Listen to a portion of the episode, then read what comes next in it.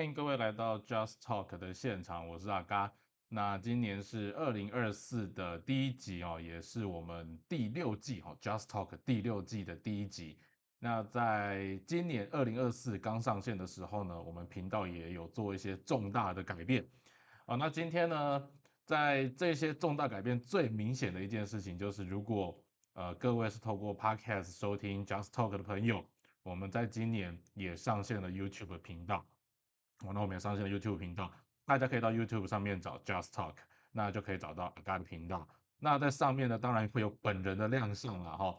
那关于新的一年，我们有新的期待跟新的期划，那也期待大家能够继续多多支持。那我们在线上可以有更多的交流机会，开放不一样的平台。我们也希望说，能够在呃今年整个过程当中，我们有一些不一样的想法或激荡，甚至能够接触到更多不一样的朋友。那在呃原本的 Podcast 平台上面，我们还是会持续的上架。那在 YouTube 上面，我们今年哦，如果人数都够多的话，我们也不排除，比如说开开直播啊，跟大家线上做交流。那我们今年呢，第一集就跟大家聊一下，因为二零二四刚开始，所以我们来跟大家聊聊二零二四年值得你关注的七件事，这就是我们今天的主题。那我们就准备开始喽。哦，那在开始之前呢，刚刚阿高有讲到哈，我们。呃，今年频道做的最大的调整就是我们上线了 YouTube 的频道。OK，那在呃做这样的一个调整，最主要的关键是希望说，呃，蛮多朋友在呃 Podcast 的部分，其实都用写信啊，或者是传私讯的方式跟阿嘎分享我们每一集交流的内容。那也有呃朋友在跟阿嘎在谈的过程当中，有提到，既然你都录 Podcast，那反正录着也是录着嘛，那。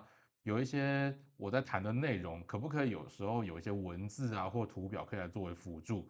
那当然，我觉得在录 podcast 跟录 YouTube，毕竟逻辑不太一样，但是我会尽量想着是，那我还是持续用谈论或者是聊天的方式跟大家在空中分享我们想要谈论的主题。但是呃，有必要的时候，甚至可以辅助一些文字啊、字卡，甚至图表的方法，让大家在线上也可以有一些。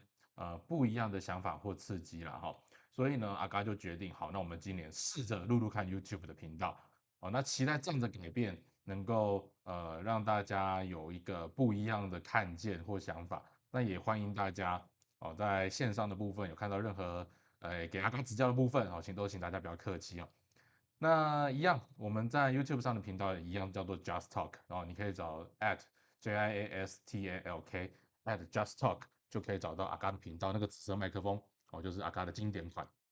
好，那既然开了 YouTube 频道哈，就是听 Podcast 朋友也记得哈，如果你喜欢我的节目，要记得订阅起来。但是如果在 Podcast 呃，如果是在 YouTube 上面，你要记得订阅、按赞、开启小铃铛。听说这是一个神秘的通关密语哦。反正刚开始节目刚开始嘛，也请大家多多支持啊哈。那有任何想法意见，我们都欢迎在频道上面或者是在呃私讯上面，我们都可以做更多的交流。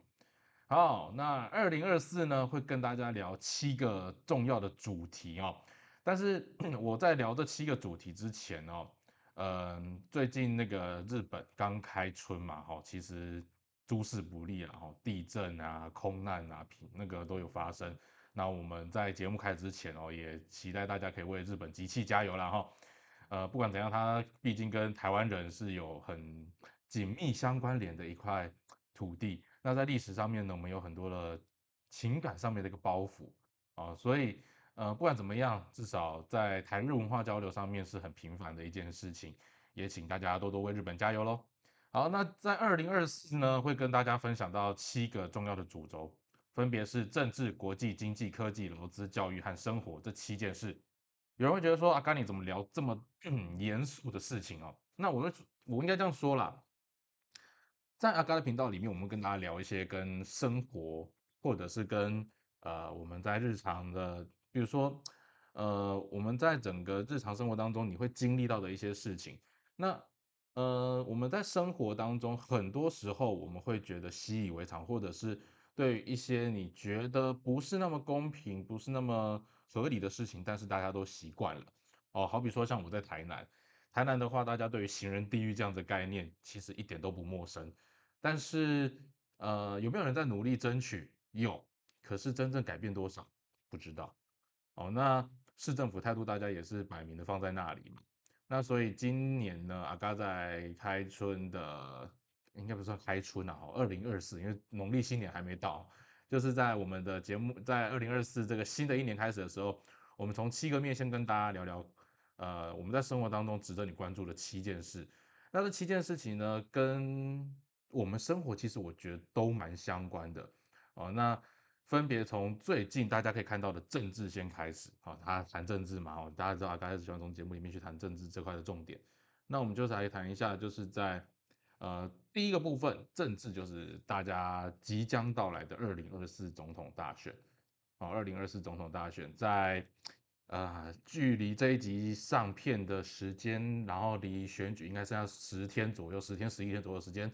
那不晓得大家自己是不是已经心有所属了，已经有自己想要的候选人了哈？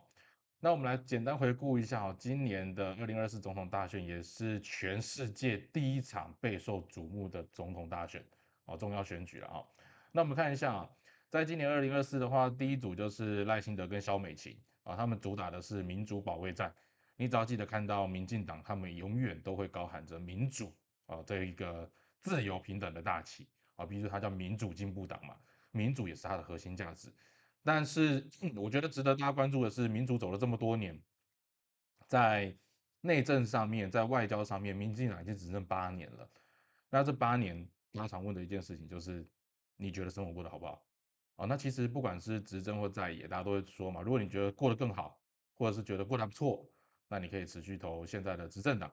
啊，但是如果你觉得，没那么好，或者是你希希望有一些改变，那你可以转头看看在野党的部分。哦，所以在野党的话，今年比较特别的是有两组在野党啊，就是之前蓝白不合之后，柯文哲跟吴欣颖代表民众党所呃喊出了一个政治的新的理念，叫做新政治新挑战，超越蓝绿，摒除蓝绿，为台湾的政治开创新格局。啊，这是柯文哲跟吴欣颖他们这一组候选人想要主打的一个呃选举的主轴。那不否认的一件事情是在现在，呃，柯文哲他最大的一个特色是他抢占了稳固的呃年轻选票跟中间选民。那年轻选票跟中间选民在柯文哲的掌握之下，目前呢哈，因为今天这个影片上线的时间，我们应该不太能够再去谈论两个很重要的关键字哦，那个是跟数字有关的，然后代表一个人的声望高低，好，大家知道那什么东西了哈。好，那在这个状况之下。柯文哲跟吴欣这一组，他所掌握到的选票，其实也非常深刻的影响，呃，所谓的政党轮替这件事情有没有办法在台湾持续的来发生？哦，我们所谓的第三波啊民主改民主改革。那接下来大家就可以再往下看哦，就是呃最后一组人马，就是国民党所推出来的侯友谊跟赵少康。那侯友谊跟赵少康他们主要的诉求就是在于社会有安康。啊，那其实谈出了很多的内政或者是外交上面的一个呃立场。那特别是在赵少康加入之后，对于整个国民党的选情，甚至是呃整个总统大选，我们开玩笑说，原本赖清德是躺着选，那现在他必须坐起来，甚至站起来面对这样的一个挑战。那国民党今年推出的候选人侯友谊跟赵少康，也是很典型的非国民党。哦，这句话有点好玩哦，就是非典型的国民党，就是侯友谊呢，他很典型的就是所谓的台派嘛，因为毕竟他从呃基层公务员在嘉义出身，然后当警察，一路上其实都在跟台湾这块土地紧密相连。那赵少康呢，有人会觉得他就是所谓的中华民国派或所谓的统派。我想这个件事应该是对于赵少康有蛮多不了解的地方啊。其实你知道赵少康的家庭背景或者知道他的因素的话，你会发现，其实中共也不太喜欢赵少康，为什么？因为赵少康是很反共的，哦，赵少康是非常反共的一个人，所以对国民党来讲，他提出侯友谊跟赵少康，同时也是在做整个，呃，从我的观点上面来看，我觉得国民党在侯友谊跟赵少康这一组，他真的是完成了本土化这件事情啊，本土化落地。even 你觉得赵少康是外省人，但是他们至少对于跟共产党之间的一个关系和呃，两岸的论述有重新为国民党做了一次定调，啊，那这地方我们有机会可以再聊聊看。但不管怎么说哈，这三组候选人背后都有两个大家很喜欢或者是你不容易发现的，就是美国跟老共的借选策略。我们在这次选举当中听到很多的借选，借选就是听到老共怎么样介入选举啊，招待里长啊。我必须说了，这些真的很多时候都只是选举的操弄手段。为什么没有人讲美国借选？美国的借选是公开透明，而且三个今年想要角逐总统大位的政党都欢迎美国借选啊。但是你可以说啊，因为美国对我们比较没有威胁，然后老国对我们威胁比较大。有时候我常会跟我身旁的朋友聊一件事哦。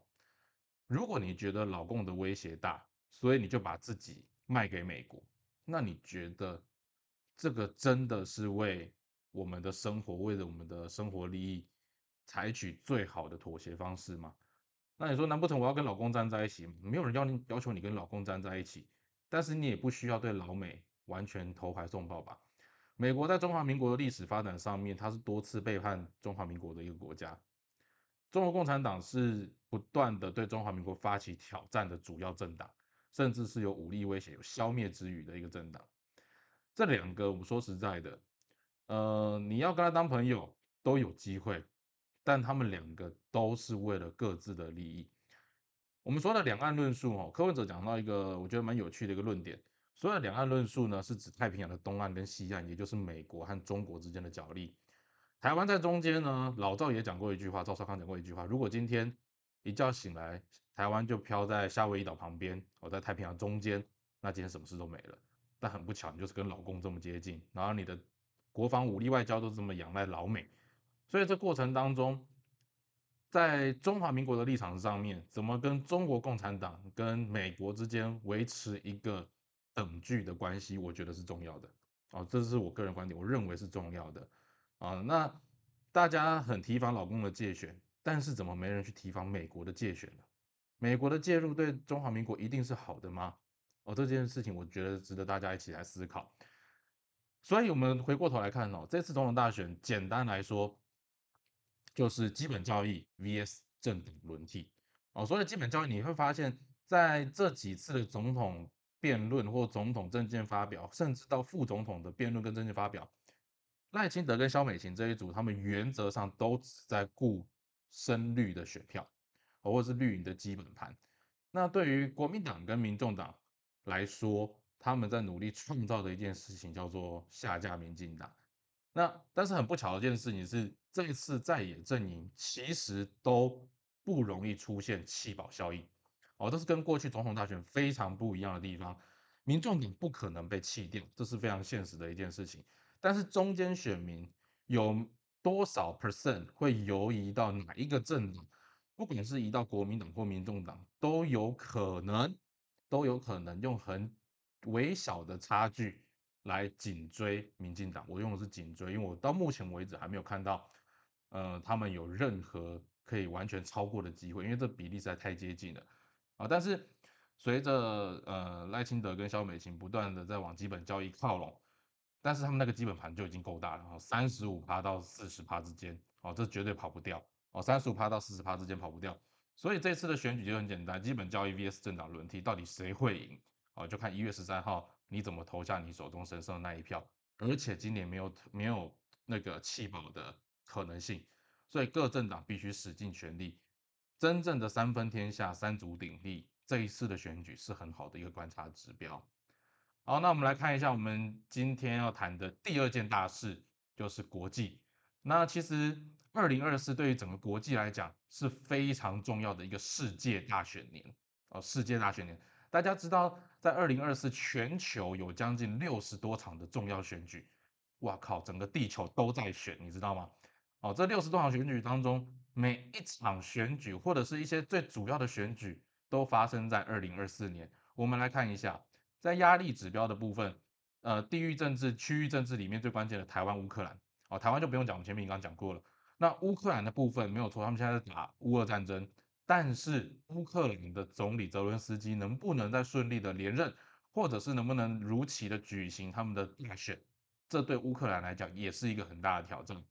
那接下来是民主的指标，民主指标今年，呃，拜登跟川普又即将在年底迎来一次第二次 PK 赛。那以目前拜登在国内的声望来说，他是呃执政上面是非常岌岌可危的哦，执政上非常岌岌可危。在今年拜登能不能顺利的连任，或者是川普能不能上演，这叫什么？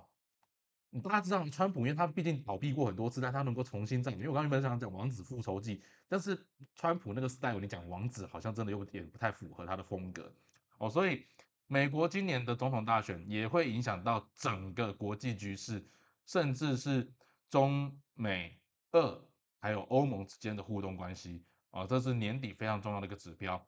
那另外一个部分是全世界最大有有没有人口数最多的民主国家，叫做印度。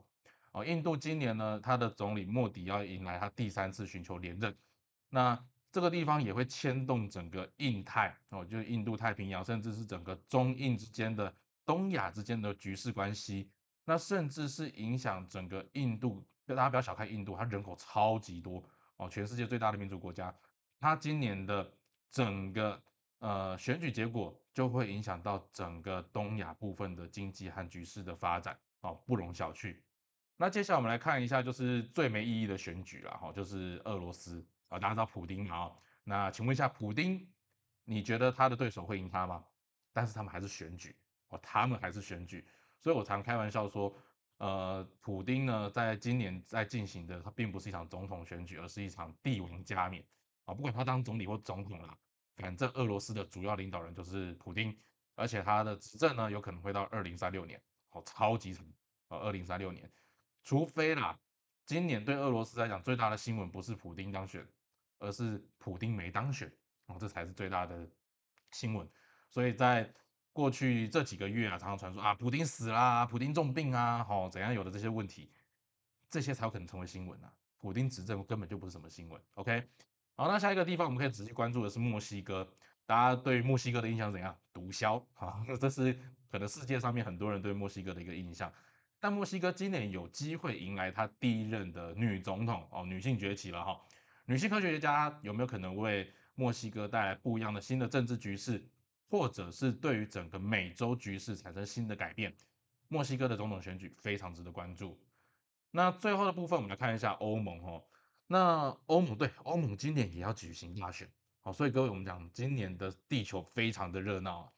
今年欧洲的话，在奥地利、比利时、克罗埃西亚、芬兰，他们在地方有举行区域型的大选。那欧洲的部分最明显的挑战还是 极端政治、左派的一个冲突和影响，民粹主义的崛起啊。那呃，欧洲在民粹主义里面，它主要的几个诉求就是排外嘛，种族政策，还有所谓的气候议题，以及他们所谓的呃极端的本位主义。这个地方对于整个欧洲来讲是非常大的挑战。那更关键的是，呃，欧洲议会今年要改选哦，所以相对的，整个欧盟它对许多标准的认定、价值的认定，甚至是普世价值的一个呃重新定义哦，对整个世界来讲都影响会非常的大。那各位也不要忽略了欧盟所制定的标准，特别是在碳权的，我们后面会提到碳权或者是环境议题上面。欧洲其实代表着举足轻重的地位，所以不要小看欧洲议会的选举哦。那我们在谈完欧洲之后，有一个国家你不能忽略的，就是以色列。大家知道以色列现在不是在打以巴战争吗？OK，那以色列的总理纳坦雅胡呢，有可能今年不会让他举行大选。虽然以色列的境内有非常多呃反对纳坦雅胡的声音，尤其在这次以巴冲突之间。大家对纳坦雅胡的支持度是大幅度的下降，但是纳坦雅胡有没有可能透过呃以阿战争的借口来拖迟以色列大选这件事情是值得大家关注整个以色列的进程。所以呢，各位，二零二四翻转地球的时刻，全世界大概除了非洲以外，几乎各大洲都有重要的选举。而且每一场选举都深刻的影响当地的地缘政治的发展，甚至国际指标啊、国际的一些局势的一些影响哦。所以超级大选年，地球在今年要迎来翻转的一年。我相信二零二四呢过了之后，这整个地球局势又会焕然一新哦。那到底是变得更好，还是变得更坏？我相信就考验全地球人的智慧了哈。好，那接下来我们来看到今天谈的第三件事哦，七件事里面第三件事就是经济。在经济的话，今年应该它的主轴还是在通膨续降上面。什么叫通膨续降呢？呃，我们的 去年啊，大家应该在生活当中会发现买东西变超级超级贵啊，唯一没涨的就薪水，但是物价真的贵非常多啊。那在今年的话，通膨续降的影响，对于整个呃国际经济局势的观察指标，就是在呃许多重要的内需大国，比如说美国啊、中国，他们的内部经济是很疲软的状态，但是很多国家仰赖的是出口来做支撑。那这件事情能不能顺利的完成，其实还是很关键的。除了前面我们提到的，二零二四有这么多场的那个世界大选正在发发生，那会影响地缘政治的一个角力，甚至会影响对整个经济贸易政策上面的一个联动哦，这些都是会发生的。那美国经济在去年其实是非常，虽然他说疫后的经济复苏，但是它整个经济发展状态并不如预期。那美国现在重点是它的软着陆能不能够发生，让它经济影响的那个冲击慢慢用趋缓的方式降下来。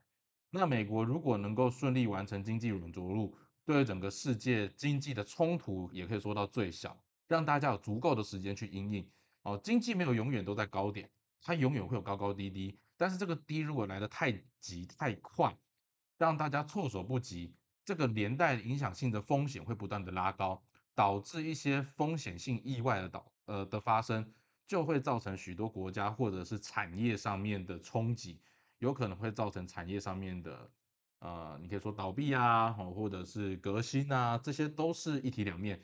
但是重点是来不来得及啊？它势必在这么大的呃经济冲突，我觉得经济冲突的过程里面，你说会带来很大的破坏性，它也是事实。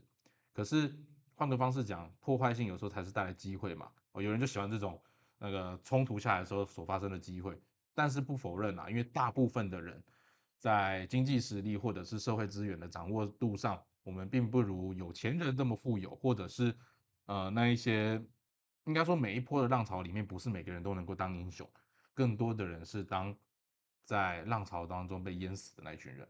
哦，所以我们都会希望在经济冲突来的时候，它当然是有一些值得被期待的部分。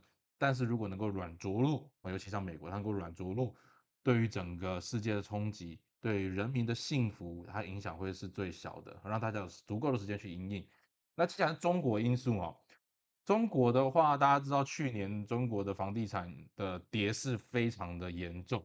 那其实中国它的呃在这几年崛起的过程当中，圈钱啊，或者是呃资本横行的情形非常的严重。那资本横行背后代表，其实它的大部分的经济体，或代表大部大部分的事业根基，并不是这么样的扎实哦。尤其像呃，大家有没有印象？之前马云不是上线了一个蚂蚁金服吗？那蚂蚁金服呢，在今年正式被中国宣布它是无实质掌握人啊，无实质掌握人。简单讲，马云就不是掌握蚂蚁金服。那更讲白一点，就是蚂蚁金服收归国有。好，这是共产党世界里面会发生的事情啊。那不 管怎么说啦，共产经济嘛，你永远不要忽略的力量啊。虽然有时候觉得台湾也真的是跟共产党只差颜色不一样而已，不然其实做法都差不多了哈。中国的经济是否能够顺利止跌？然后中国有没有办法处理内部矛盾？尤其是它现在这么高涨的青年失业率，这件事情都是值得我们来做关注的。大家千万不要小看中国的经济衰退。有人说啊，今中国经济衰退很好啊，这是我们诶，公阿公啊那个细鹤啊、杜阿鹤啊哈。各位，所有的国家哈，如果它内政的部分处理不来，它很容易什么内销转出口。哎，政治是内销转出口。为什么？把内部吵内部矛盾化为对外的一个共同目标、共同敌人，去转移焦点。这种事情特别在民族主义的国家很容易发生。什么是民族主义的国家？中国就是，哦，中国就是。当共产党他没有办法有效的掌握内部经济，没有办法有效的控制让人民生活过得更好的时候，他就会把他内部的冲突跟矛盾往外延伸。比如说最容易的就是来搞一下台海关系，哦，来搞一下你台湾嘛。那假设。明年的总统大选又是今年哦，今年总统大选又是他不喜欢的那一组当选。这个地方我觉得蛮吊诡的，这个讲法也蛮奇妙，因为到底是中共到底喜欢不喜欢，其实我根本就不知道了。那很多人就讲，反正中共一定都是不喜欢民进党嘛，是这样吗？我这边插个题外话，我真的觉得哈，每次看到新闻说中共借选，中共借选，我都觉得中共借选每一次都在帮民进党，你知道吗？因为每一次借选进来，或者是民进党所谓的借选策略介入的时候，获利的都是谁？几乎都是民进党啊！我觉得中共。不晓得他有没有看清楚这件事啊？但是，呃，依照中共的政治领导当局都是一群政治精英的话，他们也不是傻子啊！谁跟你介入那么多东西的？我要花钱，然后还让你当选。如果他们真的，民进党真的是中共最讨厌的那群人的话，中共这样做 CP 真的超低的啊！哦，真的超低的哦。所以，但你要留意一件事情啊，中共只能说，如果赖清德当选，他们内部要做的版本挑战会更多。不管谁当选。中共都不会放弃统战，这件事情是你一定要知道的。好，不管谁当选，中共都不会放弃统战。那只是他统战策略可能有不同的版本，不是喜欢或不喜欢，也不是难易度的问题，而是在于中共要如何平衡它内部的民族主义跟外部。哦，台湾对他来讲说外部，啊，外部的呃局势变化的挑战，对中共领导班子来讲都是很大的一个每天啊，我觉得他们应该是每天都在思考的议题。但是你不要把台湾放得太大，台湾对中国来讲，并不是，呃，表面上说这是核心利益啦，但我相信中共不会花太多时间处理台湾议题，因为对他来讲，呃，他已经晋升大国的行列，他要处理的事情还有更多，哦，所以我们来看一下，内需大国的呃内需疲软这件事情是事实，那出口能不能有足够的支撑力道，是每一个。呃，想要发展经济国家的关键，台湾也是，南韩也是，日本更是，啊，所以，呃，在美国跟中国的内需都萎缩的状况之下，我们如何维持足够强大的出口力道？这个出口呢，过去我们谈到的是货物，那这几年，等一下我们后面会提到的，在科技领域里面，我们的呃科技服务的出口。其实这几年大家很少去关注，尤其在台湾，为什么？因为我们几乎没有发展所谓的科技服务。什么叫科技服务的出口？各位，当你在用 Facebook、你在用 IG、你在用 X 的时候，你正在享用美国的经济服务哦，美国的那个软实力的出口哦，这件事情是确确实实在发生的哈，这件事情是确确实实在发生的。那我们可以再往下看，我们要谈的。今年你该关注的一个更重要的面向，既然我们谈到 Facebook 跟 IG 了哈，那我们接下来要谈一下是科技啊，科技的进行式，科技进行式我们会提到一件事情就是 AI 啦哦，过去这一年你可能玩了很多 AI 的东西哦，在这个过程里面，各位我要跟你谈的是 AI 它不是未来，它已经正在发生了，你会觉得它不是去年才刚突然蹦出来的吗？AI 的模型训练不会是一触可及的，也不是一朝一夕，它一定是累积了很久。那当你能够看到这样的一个成果表现的时候，表现表示它已经累积了足够的时间，累积了足够的能量，才会让你看到这样的一个结果。哦，所以各位，AI 不是为了，它是已经发生的现在。台湾已经 loss 掉太多了，哦，台湾已经 loss 掉太多了。我们前面讲到经济的出口，如果我们只在思考货物上面的出口，这当然是一件很重要的事情。可是服务上面的出口，台湾几乎都没有在做。啊，或者是台湾的服务出口占比太低了，我们的资讯服务产业这服务出口，对整个产业的产值来讲，实在是不足一提。这是我们台湾在发展上面很大的一个挑战。台湾没有足够的天然资源，台湾也没有足够的加工空间，甚至是我自己的观察，台湾的缺水缺电的问题，这件事情是板上钉钉啊，不管执政党怎么说，但它就是板上钉钉的一件事情。那资讯服务业的发展会是我们一个可以突破的一个点，但是台湾在这块又是落后，所以我们来看一下，根据英国的呃呃 Totis 的那个报道，他发现统计了一下过去二零二零二一二零二一到二零二三年整个全世界 AI 的投入发展，第一名是美国，第二名是中国大陆，第三年是呃第三名是新加坡。第四名是英国，第五名是加拿大，第六名南韩，第七名以色列，第八名德国。这一些国家他们在 AI 的投入发展都已经超过五到八年以上。那台湾呢？台湾在全世界排名第二十六名啊，全世界排名二十六，非常非常的落后。你会说全世界一百多个国家，我们排二十六，很前面啊。台湾是资讯产业，然后台湾是很多资工产业的核心重镇。我们作为这样子的优势，只拿到二十六名，我觉得这是很值得我们去反省的一件事。大家知道，NVIDIA 辉达他们在去年出口 GPU 最多的国家是美国，第二名是哪里？台湾。哎，你说那很好啊，他们卖 GPU 啊，GPU 不是做 AI 很重要的零件吗？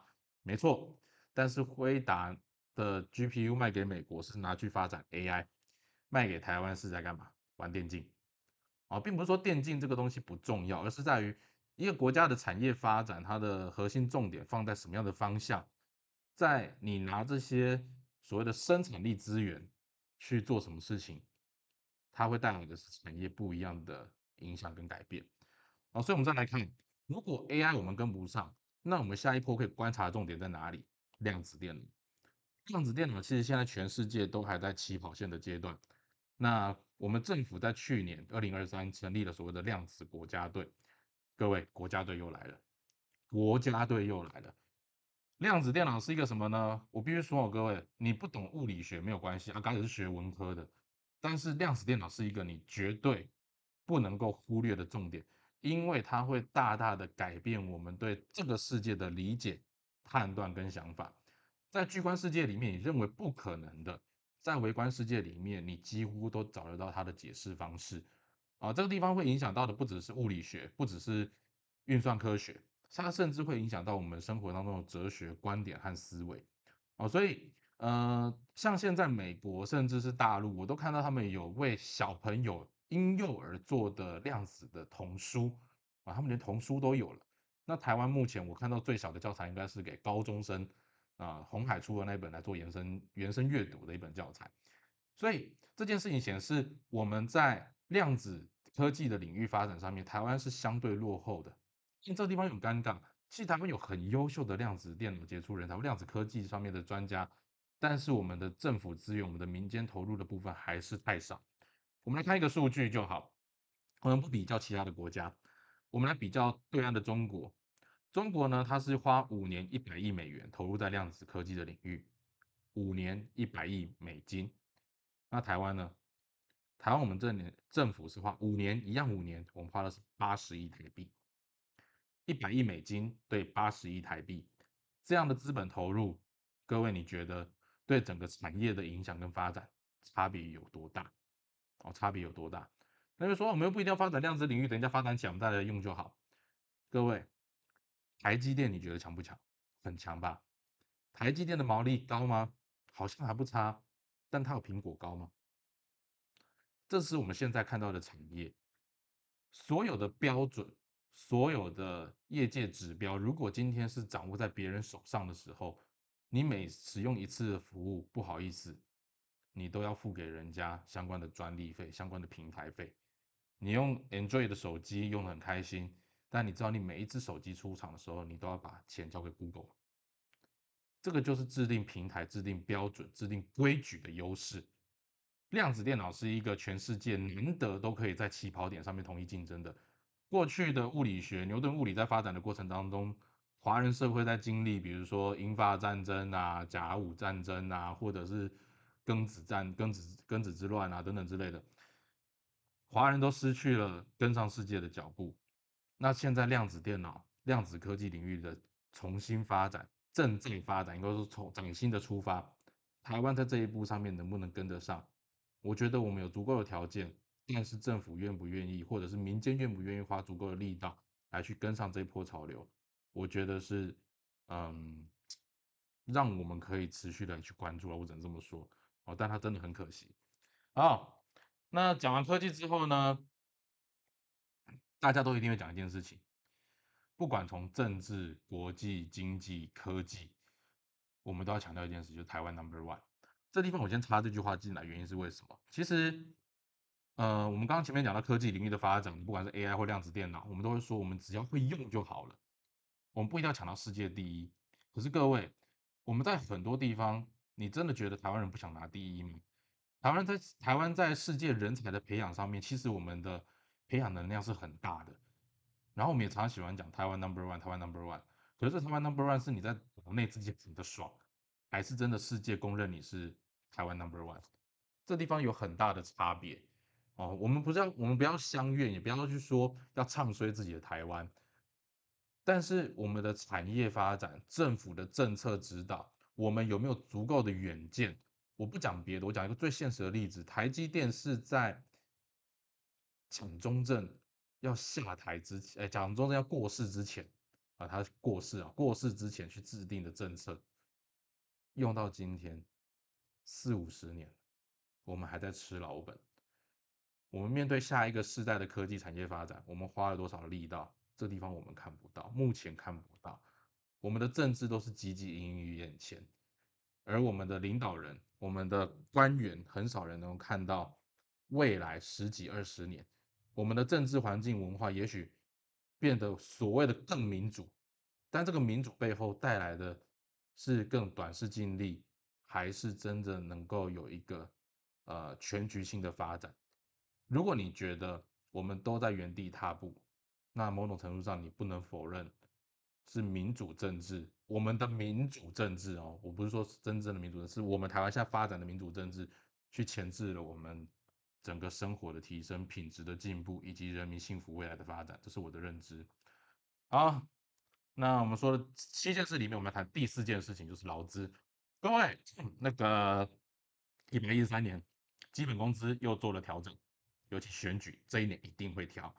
但是呢，你会不会享受到基本工资调整的福利？除非你是领基本工资。那我们来看一下基本工资的调整。基本工资调整月薪的部分从两万六千四变成两万七千四百七十元。那时薪的部分从一百七十六块变成一百八十三块。这个对打工族群或者是兼职族群可能会有比较明显会有可能的一个提升。但这个 percent 数哈，我说实在的，跟去年的物价上涨实在是追不上，哦，追不上。我觉得劳资争议里面最大的一件事情，台湾常州最讨论就是经济成长的果实没有办法跟全民一起共享。执政党会告诉你，我们股市上万点了，甚至一块，甚至看一万八，哦，甚至打爆港股啊等等之类的。港股它的衰退有它的背后的道理，我们这个地方先撇开不谈。但是台湾的股市上上涨到一万八千点，请问一下，有多少人享受到这个？上涨红利所带来的股市。如果大家真的因为股市上了一万八，所以我们每个人口袋开始满满的，然后购物力、消费力大增，那政府拿这个事情出来说嘴，我觉得很合理。但问题是，大部分人就不是这样了，大部分人就不是这样了。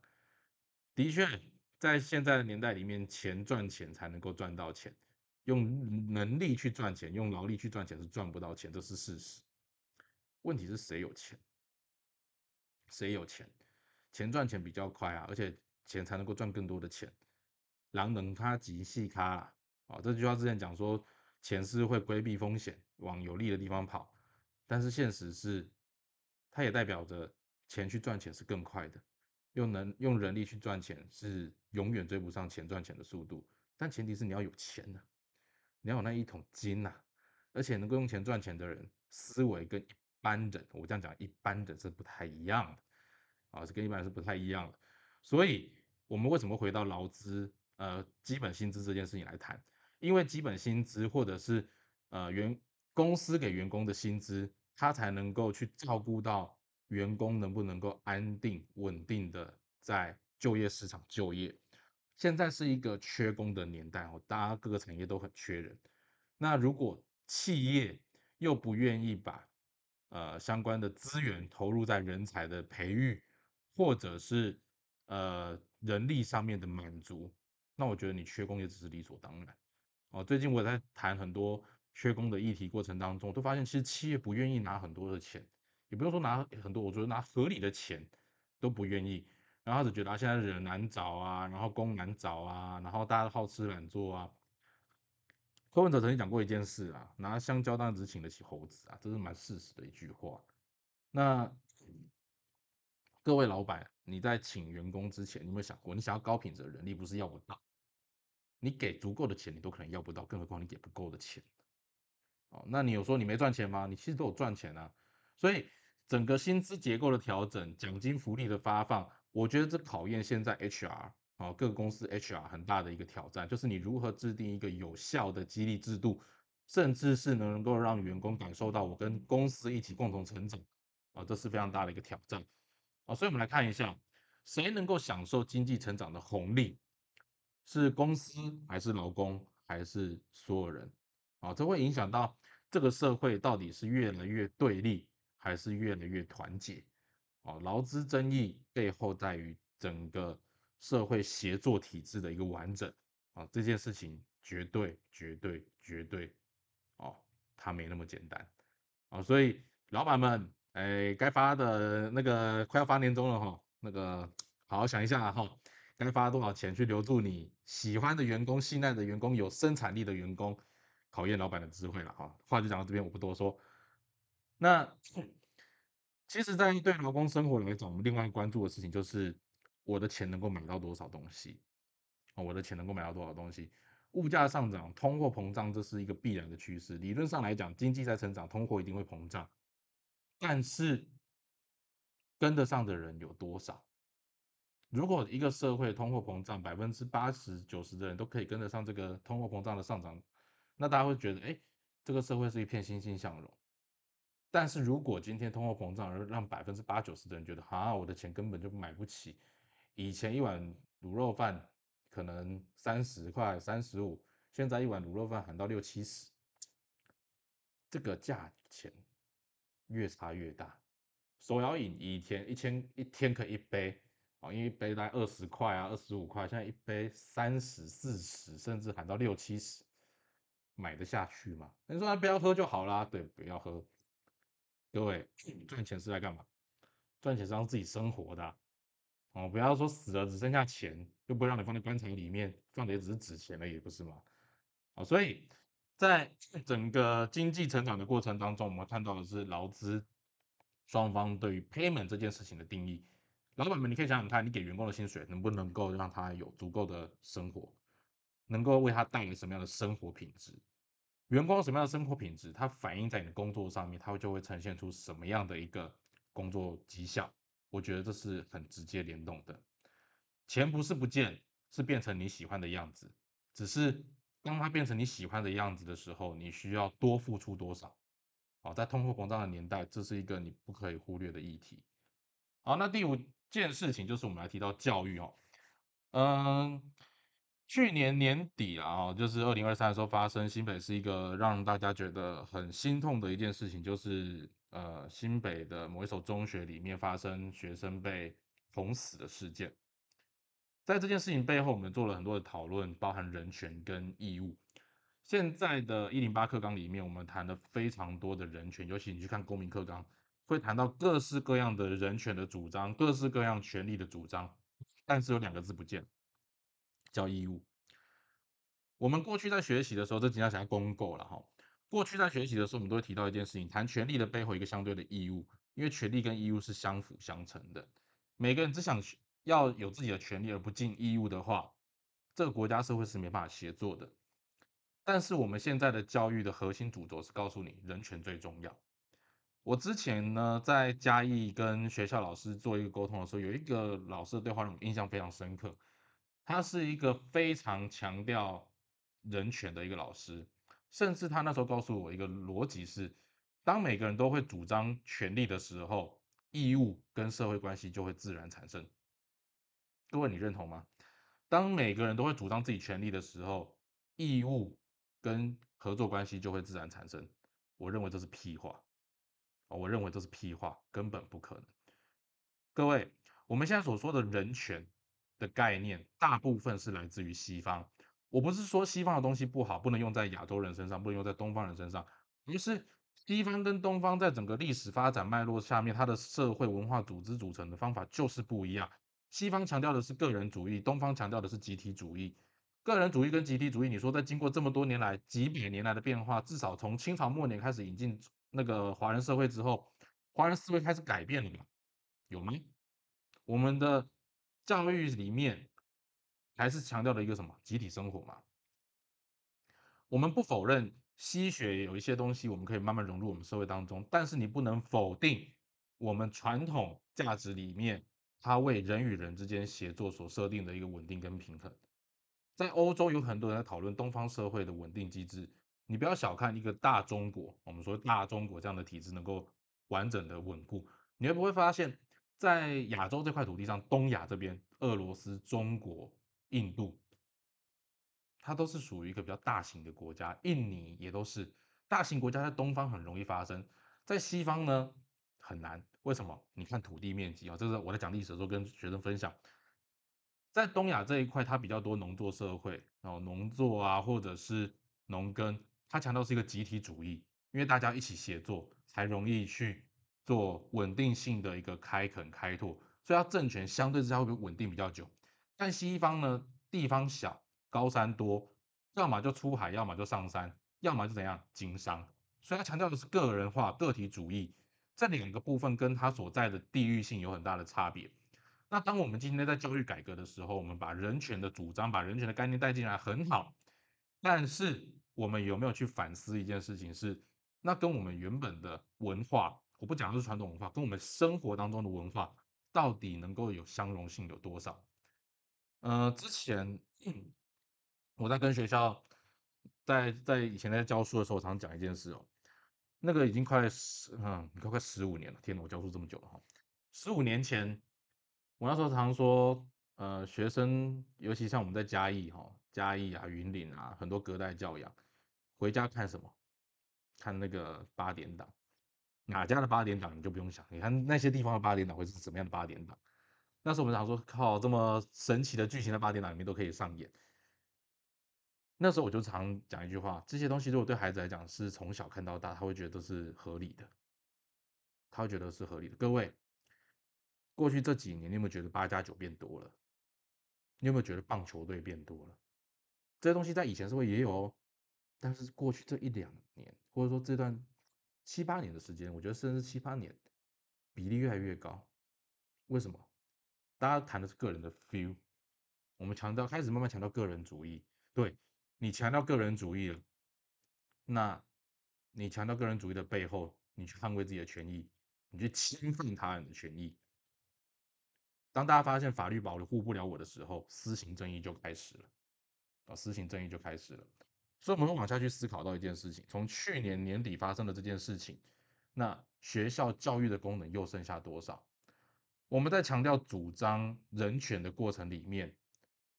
直接点名像人本教育基金会，你提人本，你回到人为本位去做思考是好事，但你有没有思考人与人之间的协作关系，人与人之间的社群互动关系该怎么样去维持？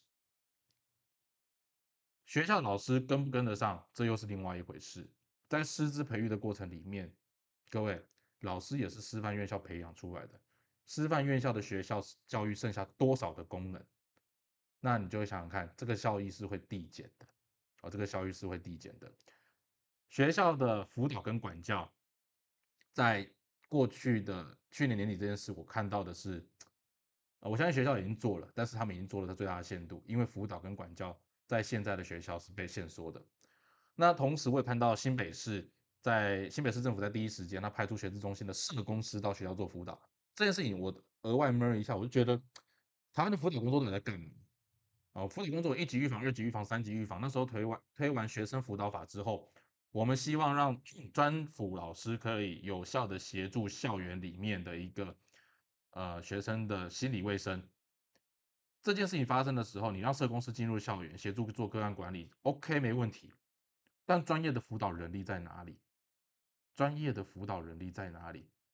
这些专业辅导老师，各县市政府都补足够的人吗？我们的养成过程当中，我们有养成足够来应付、来回应学校需求的专业辅导能力吗？这地方我觉得我看不到。那台湾辅导智商学会到这目前为止也不发一语。啊，这件事情从那时候我最早印象中，我跟学会提建议是在症结事件发生的时候，当心理师工会、临床心理师、社工师都跳出来讲话的时候，智商心理师还有辅导学会 get 点点。那。你在学校辅导领域最早开始主导的这群人都沉默都安静，我不知道你未来你要怎么跟社会告诉大家你的价值在哪里。那学校辅导工作的失败，我说实在，学校辅导工作失败，台湾的辅导界需要负很大的责任。教师职能的视为在师资培育过程里面，老师已经变成慢慢主要是强调，呃，知识的上面的教导。之前人家说师者传道授业解惑，那传道授业解惑，我觉得现在老师能够多少人能够做到这件事情？老师连教书都要依靠出版社，那更不用讲其他的功能。那我们再来聊一下哦，相对于老师职能的视为。学生权益的无限上纲，在学校里面，其实现在可以说无法无天呐，老师都没有办法管学生。那你说要怎么样去维持校园的一个秩序？哦以前喊教官退出校园，但现在学校有真的更安全吗？家长放心带孩子到学校里面去吗？我觉得这个部分，在我们在谈这么多学生人权之后，我们的校园安全，我们整个社会的基本人际关系的网络的建立，以及彼此之间的互动关系。到底面对什么样的破坏？那这样的破坏，我们用什么样的方式来修补？哦，这就会提到我们之前蔡英文总统所说的社会安全网。社会安全网从蔡英文总统第一任上任的时候就开始说，不管从小灯泡事件，从呃各式各样的社会事件当中，我们在提到社会安全网的概念。那到今天，社会安全网一点零、二点零，到现在，难道要因为这件事提出社会安全网三点零？再多的口号都比不上一个真正的安全性的连接。那目前的社会安全网放在卫福部底下，它没有警政单位，没有内政单位，没有横向的同整连接。那这样的社会安全网到底只是喊喊的口号，还是它能够真的能够有更进一步的一个权责单位来做整体的负责？那呃，我觉得人民在整个社会当中的呃居住的安全，或者是在社会当中生活的安全，是一个政府对人民最基本的保障。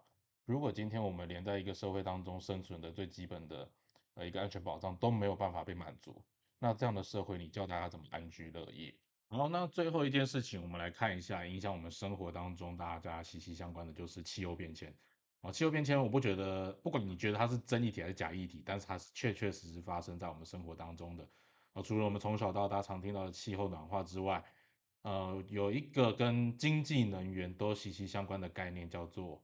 成本，你说气候变迁有哪些成本呢？各位，修筑水利，然后花更多的钱去筑堤防，这是早时期啊，我们在做基础建设的时候，哦，像那个淡水河的两端筑起高高的围墙，还要做一百年的防患，两百年的防患，然后大家要做下水道，要做都市海绵计划，这些其实都是为了因应气候变迁来创造的额外的支出。那这些在大家的生活当中，你可能没那么直接的感受，但它确实都是我们所需要支出的成本。那更关键的事情是在气候变迁的过程当中，碳税这个概念，在过去台湾可能谈的比较少，或者是比较少人的关注，但企业界一定非常有感，因为我们前面提到，呃，整个企业的成长需要仰赖的是出口，那出口这个地方，欧盟所制定的碳税标准，以及世界所制定碳税标准，对于全世界各国来讲都是很大的一个挑战。那像在台湾，我们所有的碳税都被台积电买掉了，那其他的企业该如何生存？如果你有需要做出口的，你有需要做国际贸易的，那这个过程当中，大家都会计计算你的碳权排放，那这些碳权排放都会反映在它在每一个国家进出口的成本当中，这对一个国家的出口力道是有非常非常大的影响的哦。所以这些碳税它反映在成本之上的时候，它不会只是企业的成本，而会成为我们老百姓生活当中需要额外支出的部分。啊，所以我们回过头来看哦，二零二四，我们从前面的呃台湾的政治、国际的局势、整个经济产业的变化、科技的发展，到劳资争议，或者是我们的教育以及生活当中的各种议题，二零二四想必它还是变化很大的一年。那各位你要怎么样为这二零二四下一个新的定论，或者你期待在二零二四这一年，我们生活当中能够有什么样的改变、什么样的突破？但不管怎么样。二零二四，在一开始，台湾就在世界的中心，而我们每一个人都在台湾这个片土地上面生活，我们也都被世界关注着，成为世界关注的重点。不要忽略蝴蝶效应的影响，哦，每一次改变，每一次对世界宣示的结果，都会是连带影响整个世界很重要、很重要、关键的契机。不要小看自己的力量。那我们在二零二四的这一整年过程当中，我们也期望每个人都能够找到适合自己要发展的方向，并且努力往这个地方来发展。啊，那时间有点长哦，最后跟大家分享一下，呃，Just Talk 在今年我们有新的期待哈，至少对我来讲，第一步就是把影片给上架。那希望大家有更多的意见，我们共同来做交流。那别忘了可以在 YouTube 上面看到我们频道，也可以在 Podcast 上面订阅我们的频道。那我们节目就到这边，下次再见，拜拜。